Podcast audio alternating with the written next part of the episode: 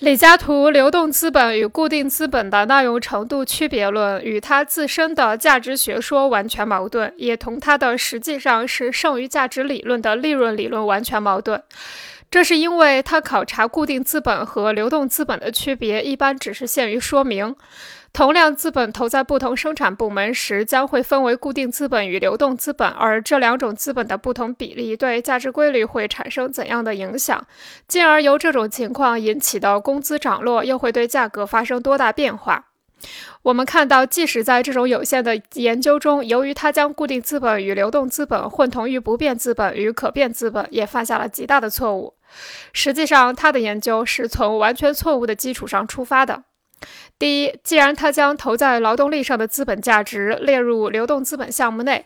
那么对流动资本本身的规定就做了错误阐述，特别是对投在劳动力上的资本，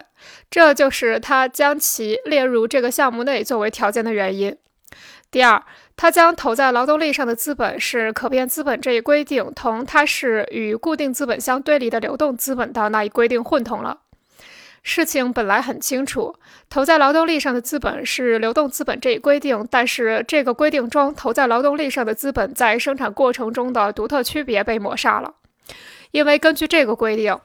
一方面投在劳动力上的资本与投在原料等上的资本具有同等意义，它使一部分不变资本和可变资本合二为一的这个项目，完全忽视了那种与不变资本相对立的可变资本的独特的区别。另一方面，投在劳动力上和投在劳动资料上的这两部分资本虽然已经互相对立起来，但这里所指的并不是他们以完全不同的方式参与价值的生产，而是他们仅仅在不同的时间内将他们既定的价值转移到产品中去。所有这样的场合中，问题都是投入商品生产过程的既定的价值，不管它是工具。它不管它是工资原料的价格还是劳动资料的价格，关键是它们是怎样转移到产品中去，并通过产品而流通的，又是怎样通过产品的出售回到它的起点，即得到补偿的。问题的实质就在于这个怎样才是它们唯一的区别，在于李嘉图未曾发现的这个价值转移从而流通的特殊方式。